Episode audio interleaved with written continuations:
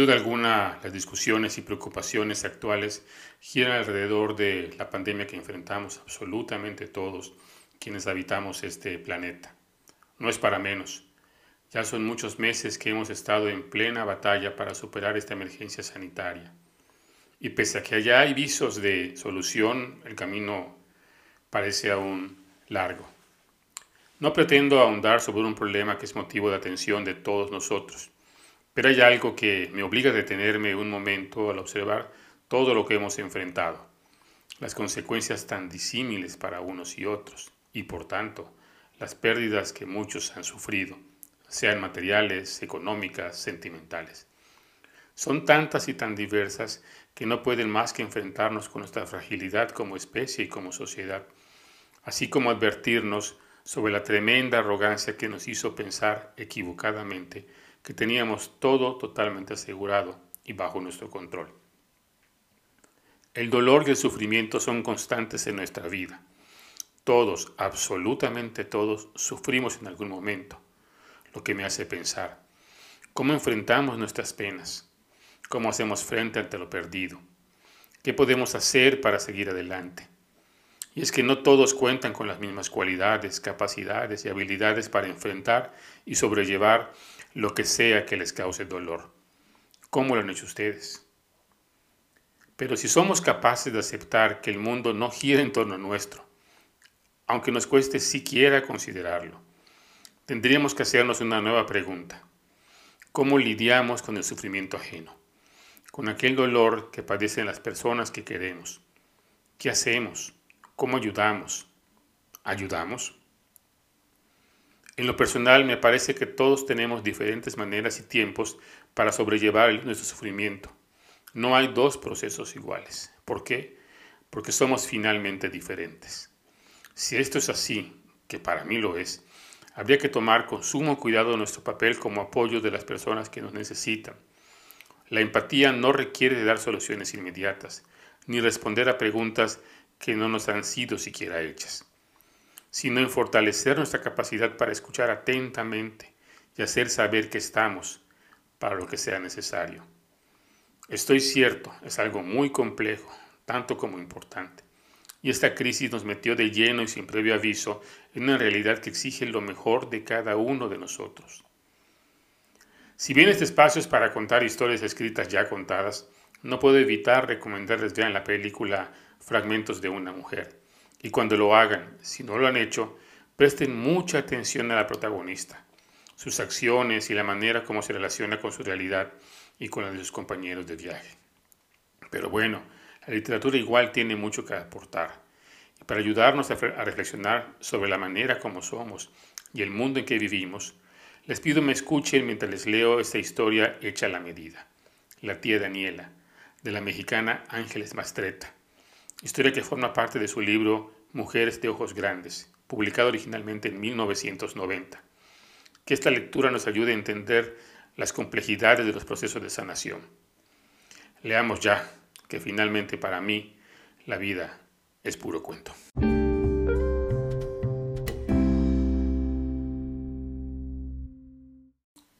La tía Daniela, Ángeles Mastreta.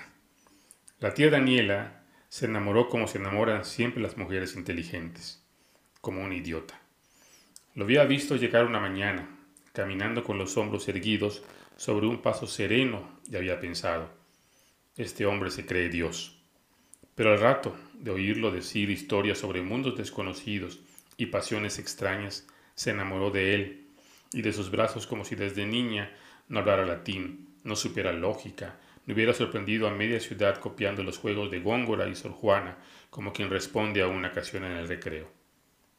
Era tan sabia que ningún hombre quería meterse con ella, por más que tuviera los ojos de miel y una boca brillante, por más que su cuerpo acariciara la imaginación despertando las ganas de mirarlo desnudo, por más que fuera hermosa como la Virgen del Rosario. Daba temor quererla, porque algo había en su inteligencia que sugería siempre un desprecio por el sexo opuesto y sus confusiones. Pero aquel hombre, que no sabía nada de ella y sus libros, se le acercó como a cualquiera.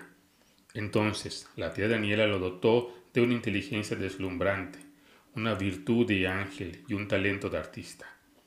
Su cabeza lo miró de tantos modos que en doce días creyó conocer a cien hombres.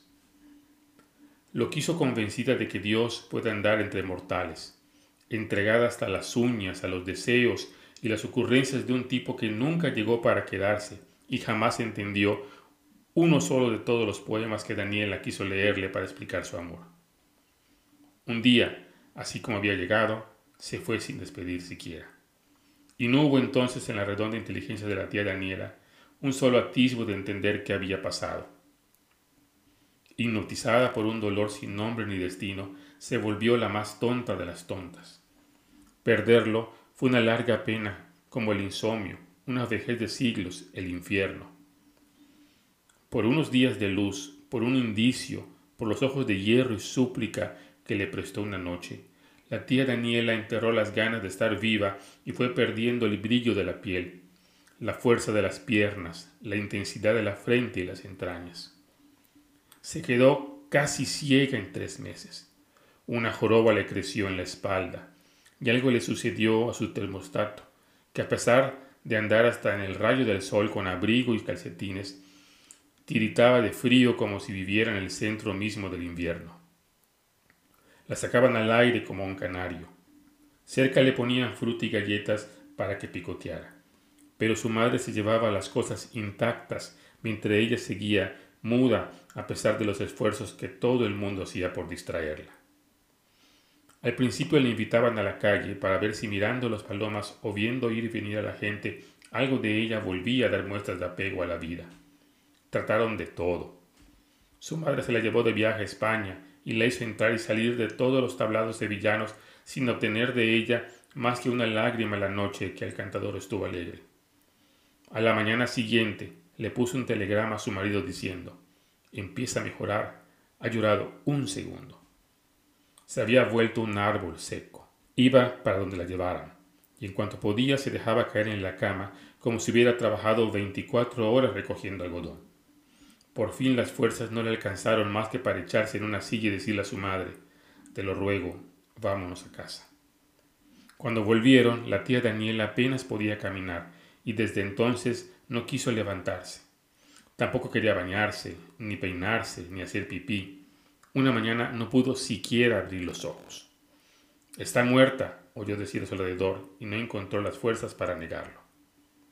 Alguien le sugirió a su madre que ese comportamiento era un chantaje, un modo de vengarse en los otros, una pose de niña consentida que si de repente perdía la tranquilidad de la casa y la comida segura, se las arreglaría para mejorar de un día para otro. Su madre hizo el esfuerzo de abandonar el quicio de la puerta de la catedral. La dejaron ahí una noche con la esperanza de verla regresar al día siguiente, hambrienta y furiosa, como había sido alguna vez. A la tercera noche, la recogieron de la puerta de la catedral con pulmonía y la llevaron al hospital entre lágrimas de toda la familia. Ahí fue a visitarla su amiga Elide, una joven de piel brillante que hablaba sin tregua y que decía saber las curas del mal de amores. Pidió que la dejaran hacerse cargo del alma y del estómago de aquella náufraga. Era una criatura alegre y ávida. La oyeron opinar. Según ella, el error en el tratamiento de su inteligente amiga estaba en los consejos de que olvidara. Olvidar era un asunto imposible. Lo que había que hacer era encauzarle los recuerdos, para que no la mataran, para que la obligaran a seguir viva. Los padres oyeron hablar a la muchacha con la misma indiferencia que ya les provocaba cualquier intento de curar a su hija. Daban por hecho que no serviría de nada, y sin embargo, lo autorizaban como si no hubieran perdido la esperanza que ya habían perdido. Las pusieron a dormir en el mismo cuarto. Siempre que alguien pasaba frente a la puerta, oía la incansable voz de Lidé hablando del asunto con la misma obstinación con que un médico vigila a un moribundo. No se callaba, no le daba tregua, y un día y otro, una semana y otra. ¿Cómo dices que eran sus manos? preguntaba. Si la tía Daniela no le contestaba, el Lidé volvía por otro lado. Tenía los ojos verdes, cafés, grandes. Chicos, le contestó la tía Daniela, hablando por primera vez en treinta días. ¿Chicos y turbios? preguntó la tía Elide. Chicos y fieros, contestó la tía Daniela, y volvió a callarse otro mes. Seguro que era Leo. Así son los de Leo, decía su amiga sacando un libro de horóscopos para leerle. Decía todos los horrores que pueden caber en un Leo. De remate son mentirosos. Pero no tienes que dejarte. Tú eres de Tauro. Son fuertes las mujeres de Tauro. Mentiras, sí que dijo, le contestó Daniela una tarde. ¿Cuáles? No se te vayan a olvidar, porque el mundo no es tan grande como para que no demos con él. Y entonces le vas a recordar sus palabras, una por una, las que oíste y las que te hizo decir. No quiero humillarme. El humillado va a ser él, si no todo es tan fácil como para sembrar palabras y largarse. Me iluminaron, defendió la tía Daniela. Se te nota iluminada, decía su amiga cuando llegaban a puntos así. Al tercer mes de hablar y hablar, la hizo comer como Dios manda. Ni siquiera se dio cuenta cómo fue. La llevó a una caminata por el jardín. Cargaba una cesta con fruta, queso, pan, mantequilla y té. Extendió un mantel sobre el pasto, sacó las cosas y siguió hablando mientras empezaba a comer sin ofrecerle. Le gustaban las uvas, dijo la enferma. Entiendo que lo extrañes. Sí, dijo la enferma acercándose un racimo de uvas.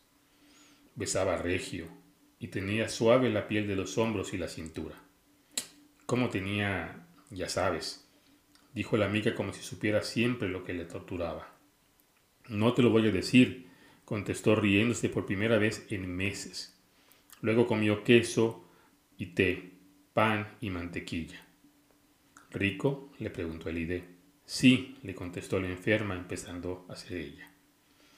Una noche bajaron a cenar, la tía Daniela con un vestido nuevo y el pelo brillante y limpio, libre por fin de la trenza polvorosa que no se había peinado en mucho tiempo.